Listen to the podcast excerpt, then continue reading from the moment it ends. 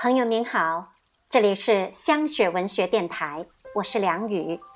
接下来我将要为您诵读的作品是《春雷》，作者白敬琪。感谢您的聆听。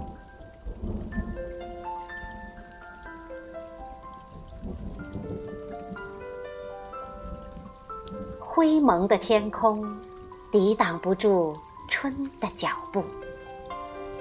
美丽的花儿在晨曦中含笑，枝上的绿芽调皮地眨巴着双眼，憋足了一年的春雷声音洪亮，雨点像打开的话匣，噼噼啪啪，似乎想一吐而快。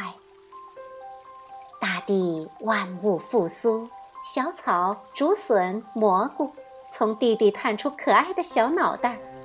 飞舞的蝴蝶、蜜蜂时高时低，鸟儿们在热闹地开着茶会。一声春雷如刚横空出世婴儿响亮的啼哭，张开他好奇的双眼，望着这神奇的大千世界。明亮的眼睛闪烁着，伸出他小小的双手，捧着一缕阳光，献给妈妈。花瓣上晶莹的露珠，那是妈妈落下幸福的泪花。